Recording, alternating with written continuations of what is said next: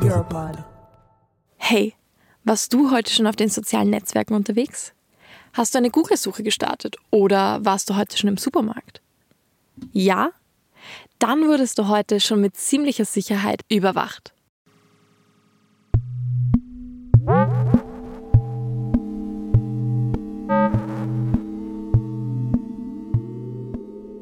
In diesem Podcast möchten wir in die Materie der Überwachung eindringen, aus politischer, wirtschaftlicher und sozialer Sicht auf den Grund gehen und gemeinsam Antworten finden auf Fragen wie Wie beeinflussen unsichtbare Fädenzieher unsere Meinungsbildung, indem sie uns ausspionieren? Inwiefern hat der Staat das Recht, für das Allgemeinwohl in die Privatsphäre der Einzelnen einzudringen? Welches Potenzial birgt sich für die Terrorbekämpfung und Gesundheitsbewahrung? Überwacht. Ein Sphäre-Podcast von Cecilia Regner und Vanessa Klein über Überwachung in der heutigen Zeit. Von Gen Z für Gen Z. Verfügbar auf der europäischen Podcast-Plattform Europod, Apple Podcasts, Spotify und überall, wo man Podcasts streamen kann. Sei dabei und finde mit uns heraus, wie du dich und deine Privatsphäre am besten schützen kannst. In dieser ersten Episode werden wir zur allgemeinen Einführung in unsere Podcast-Serie eine Reise in die Vergangenheit machen, um der Geschichte der Überwachung auf die Spur zu kommen. Wir werden uns Fragen stellen wie Was ist Überwachung überhaupt? Welche AkteurInnen üben Überwachung aus? Wieso kann Überwachung problematisch werden? Unter anderem werden wir einen genaueren Blick auf Daten werfen. Sie gehören nämlich zu den wichtigsten Instrumenten der Überwachung heutzutage.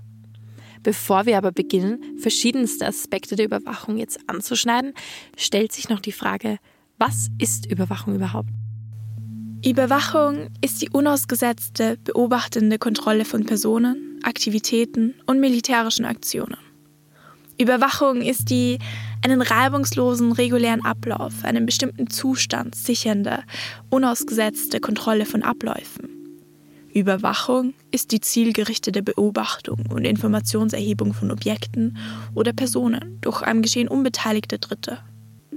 All das sind Ansätze des digitalen Wörterbuches der deutschen Sprache, Überwachung zu definieren. Schnell wird klar, Überwachung ist ein breites, multidimensionales Konzept, das sich auf verschiedenste Weise zeigen kann. Das war jetzt alles etwas abstrakt und theoretisch. Was bedeutet also Überwachung in unserem Alltag? Leben wir in einer überwachten Welt? Lassen wir dazu Gen Z selbst zu Wort kommen. Stellvertretend sprechen wir mit zwei Jugendlichen aus Deutschland und Honduras. Ich habe mittlerweile auf jeden Fall das Gefühl, in einer überwachten Welt aufzuwachsen. Als Kind hatte ich das weniger. Es nimmt zu, je älter ich werde. Und ich glaube aber auch, dass die Überwachung immer mehr zugenommen hat weil wir ja ungefähr genau in dem Zeitalter, in das Zeitalter reingeboren wurden, in dem das alles immer besser geht und die Technik sich so schnell entwickelt. Äh, es fühlt sich natürlich, wenn ich drüber nachdenke, nicht gut an, aber ich habe auch immer das Gefühl, ehrlich gesagt, sicher zu sein. Also es ist, es geht in beide Richtungen. In Ländern so wie meine, so wie Honduras, äh, wo nicht jeder ein Smartphone hat, ich glaube, dass da eher weniger passiert. Es passiert viel weniger online bei uns, als es hier passiert. Natürlich, natürlich wird das besser mit der Zeit. Es ist schwieriger in manchen Ländern, die Daten von Leuten zu sammeln. Auch Nikolas aus Syrien hat uns ein schriftliches Statement zukommen lassen. Ich denke, wir leben in einer überwachten Welt, da überall Kameras sind. Sogar in unseren Häusern gibt es intelligente Geräte, die klar sagen, dass sie alles hören, was du sagst, um zu lernen. Und natürlich zum Beispiel auch die berühmte Laptop-Kamera, die wir öfter überdecken. Überwachung in meinem Land ist ein absoluter Horror, weil du jede Sekunde deines Lebens beobachtet wirst und es kann dich dein Leben kosten, wenn du einmal die falschen Worte über die falsche Person verlierst. Unsere Gen Z-VertreterInnen sprechen hier also vorrangig Überwachung mittels Kameras und digitale Überwachung an. Aber kann Überwachung wirklich nur in Verbindung mit Hightech funktionieren? Oder gibt es auch Überwachung jenseits der digitalen Welt? Machen wir einfach eine Reise zurück in die Zeit, wo die Überwachung ihre Ursprünge genommen hat. Rom. Um 10 vor Christus. Kaiser Augustus führt den Cursus Publicus ein. ein Nachrichtensystem für staatliche Funktionsträger und Behörden. Fortan sollte das als Quelle für römische Spionage dienen, wodurch einerseits Informationen abgegriffen und verschlüsselt kommunizieren werden konnte andererseits. Damit wurde der Grundstein für Überwachung, wie wir sie heute kennen, gelegt. Weiter geht unsere Reise in Europa. Wir befinden uns in etwa im Jahr 1650.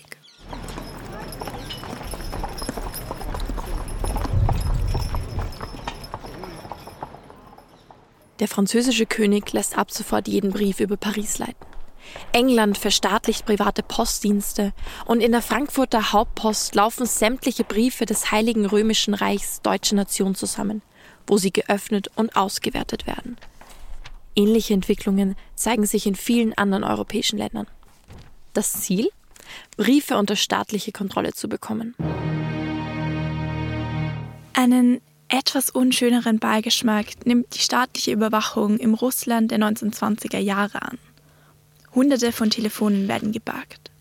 Hunderte von AgentInnen und InformantInnen melden Beschwerden oder Witze über die sowjetische Macht.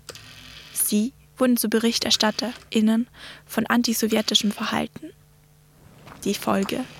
Millionen von Menschen, die solche Äußerungen tätigten, wurden deshalb in Gulags geschickt und getötet. Überwachung spielt sich also nicht nur im Zusammenhang mit digitalen Technologien ab, sondern hat eine Geschichte, die viele Jahrhunderte in die Vergangenheit zurückreicht. Warum aber hat Überwachung so eine große Bedeutung in unserer Gesellschaft? Was ist der Zweck dahinter und wer überwacht hier eigentlich wen? Zunächst einmal muss man bei den wichtigsten AkteurInnen die Überwachen zwischen Staaten, Konzernen und Technologieunternehmen unterscheiden. Wie wir soeben gelernt haben, hat das gegenseitige Überwachen von Staaten sowie die Überwachung der eigenen EinwohnerInnen eine lange Geschichte. Staatliche Überwachung wird vor allem durch Ziele wie erhöhte Sicherheit und Unversehrtheit der eigenen Bevölkerung sowie eine Reduktion von Kriminalität legitimiert. Unter anderem möchte man Überwachung vermehrt zur Terrorismusbekämpfung und Gesundheitsüberwachung einsetzen. Wie wir im Laufe des Podcasts noch sehen werden, können jedoch auch andere, egoistischere Ziele staatlicher AkteurInnen stechend werden. Vor allem in Diktaturen und autoritären Systemen kann Überwachung auf unterdrückende Art und Weise eingesetzt werden. Das Konzept der Überwachung ist aber auch in Demokratien vielfach debattiert. Neben der staatlichen Überwachung ist auch die Überwachung durch Konzerne kein neues Phänomen des digitalen Zeitalters. Begonnen haben Konzerne mit industrieller Spionage. Dabei spionierten sich Unternehmen vor allem aus wirtschaftlichen Gründen aus. Mit der Digitalisierung hat die Überwachung von Konzernen jedoch dann eine ganz andere und neue Dimension angenommen. Der Fokus liegt hier nicht nur mehr auf der Konkurrenz, sondern darauf, möglichst viel über den Konsumenten und die Konsumentin zu lernen. Gezielt sammeln diese großen Konzerne Daten, um dann profitorientiertere und egoistischere Ziele wie die Anzeige personalisierter Werbung zur Steigerung des Konsumverhaltens oder den Datenhandel mit Dritten zu realisieren. Auf den ersten Blick mag es möglicherweise nicht für jeden und jede ganz eindeutig so wirken, aber auch das ist Überwachung. Ich glaube, heutzutage ist es General Knowledge, dass man, wenn man soziale Medien verwendet, wenn man ein Handy benutzt, schon seine Daten hergibt zu irgendeinem Konzern, zum Beispiel Meta, Facebook. Man glaubt, ich gebe eh nicht so viel her, aber wie tief dieser Informationenfluss von uns zu den Konzernen ist, sind sich wenige bewusst. Das war Lila aus Österreich mit argentinischen Wurzeln. Sie spricht über Meta, bis vor nicht allzu langer Zeit unter dem Namen Facebook bekannt.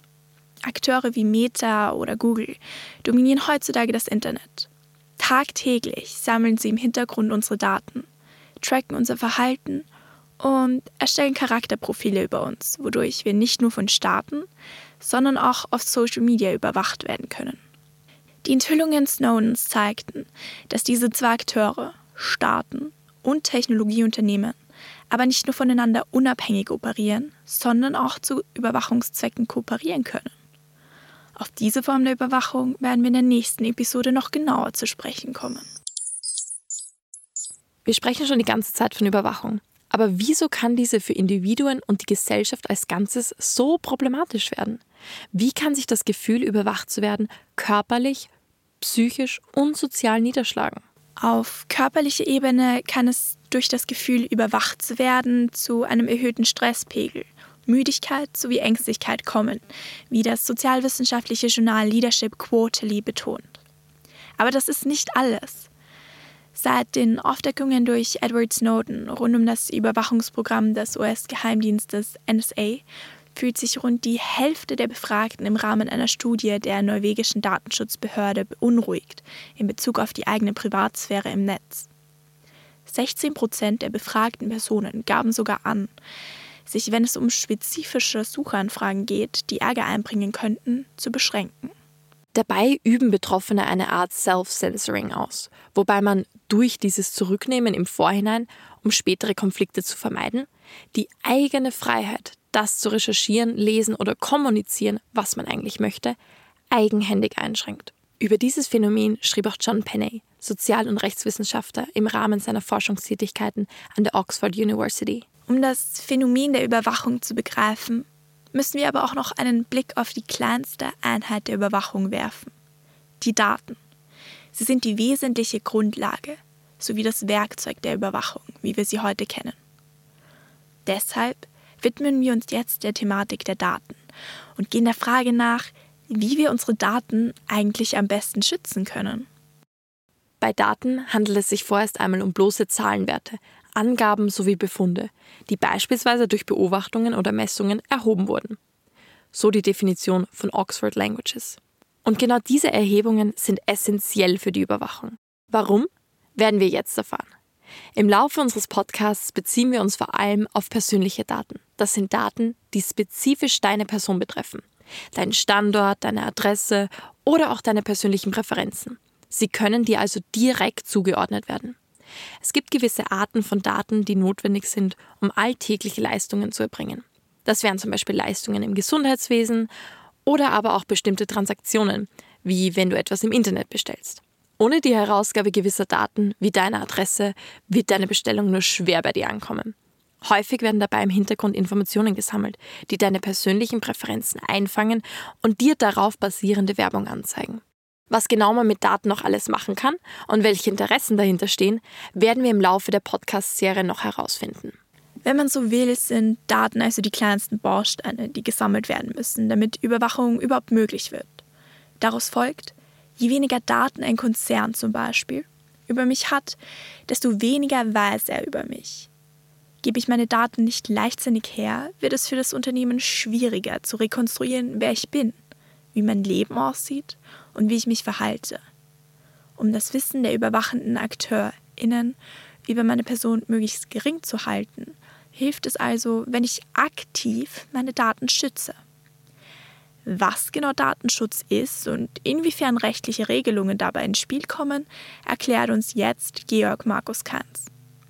Er ist österreichischer Datenschutzexperte und beschäftigt sich schon seit Jahren mit Datenschutz, digitaler Privatsphäre und den Auswirkungen der globalen Vernetzung online. Es geht beim Daten immer darum, dass ich als Person entscheiden muss, äh, was ich von mir preisgebe und was ich nicht preisgebe. Wenn irgendjemand Informationen über mich sammeln möchte, auswerten möchte, dann muss das mit meiner Zustimmung passieren. Welche Grenzen setzt das Recht, damit man nicht jegliche Daten einfach willkürlich sammeln kann? Da es ja ein, ein höchst persönliches Recht ist, geht es einmal davon aus, dass Daten, die personenbezogen sind. Also es geht immer nur um Daten, die mir als Person zurechenbar sind, die mal prinzipiell nur mit meiner Zustimmung möglich sind. Das ist auch das, was die Datenschutzgrundverordnung vorsieht, äh, dass ich gefragt werden muss. Wenn ich gefragt werde, muss ich einmal verstehen und wissen, was mit diesen Daten passiert. Und ich habe immer die Möglichkeit, dass wenn ich eine Zustimmung gebe, dass ich sie widerrufen kann. Es ist jetzt schon kurz angeklungen, aber wir wollen da noch mal tiefer bohren. Was genau ist die DSGVO, die Datenschutzgrundverordnung? Es gab auf nationaler Ebene Gesetze, die geregelt haben, wie mit Daten umzugehen ist. Und irgendwann hat dann die EU gesagt, es ist kompliziert für den Binnenmarkt, wenn jedes Land unterschiedliche Regeln hat. Und haben gesagt, wir machen eine Vereinheitlichung all dieser Regeln. Wo greift die DSGVO? Im digitalen Zeitalter sind wir ununterbrochen irgendwo mit Daten konfrontiert. Und sobald irgendetwas mit Daten zu tun hat, gilt die Datenschutzgrundverordnung. Daten, die für einen Zweck gesammelt worden sind, dürfen nur für diesen Zweck, für den sie eben entstanden sind oder gesammelt worden sind, verwendet werden. Unter welchen Umständen können meine Daten verarbeitet werden?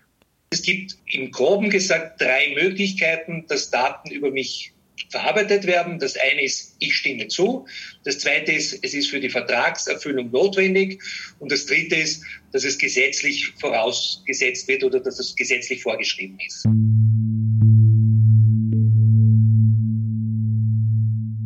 Wir haben heute gelernt, dass Überwachung ein umfassendes, multidimensionales und schwer einzugrenzendes Phänomen ist. Nicht immer stand Überwachung in Verbindung mit neuesten Technologien und ist auch alles andere als ein neues Phänomen. Aber gerade im Bereich der Überwachenden haben neben Staaten auch Konzerne und Technologieunternehmen als AkteurInnen an Bedeutung gewonnen. Intensive Überwachung kann schwerwiegende Folgen für die Psyche, die soziale Interaktion und das eigene Wohlbefinden haben. Im Gespräch mit Herrn Keins haben wir über die DSGVO, die Datenschutzgrundverordnung, gelernt, wodurch die EU eine einheitliche Basis für Datenschutz schaffen wollte. Uns wurde in diesem Zusammenhang auch klar, dass es eigentlich kaum mehr eine alltägliche Handlung gibt, bei denen Daten überhaupt keine Rolle spielen. Daher ist eine rechtliche Grundlage für jegliche Transaktionen von und mit Daten von Bedeutung. Überwachung begegnet uns also auf vielfältige Weise in den verschiedensten Lebensbereichen. Zu einem dieser Bereiche sind in den vergangenen Jahren auch Social Media geworden. Und genau darum wird es in der nächsten Episode von Überwacht gehen. Wir begeben uns in die digitale Welt von Social Media und werden Fragen auf den Grund gehen wie Was ist Targeted Advertising? Was ist Online-Tracking? Wer steht hinter digitaler Überwachung? Wie viel Macht hat jemand, wenn er meine Daten hat? Bis zum nächsten Mal, wenn es wieder heißt, wir, wir sind, sind überwacht. Überwacht. Ein Sphäre-Podcast von Cecilia Regner und Vanessa Klein über Überwachung in der heutigen Zeit. Von Gen Z für Gen Z. Verfügbar auf der europäischen Podcast-Plattform Europod, Apple Podcasts, Spotify und überall, wo man Podcasts streamen kann. Sei dabei und finde mit uns heraus, wie du dich und deine Privatsphäre am besten schützen kannst.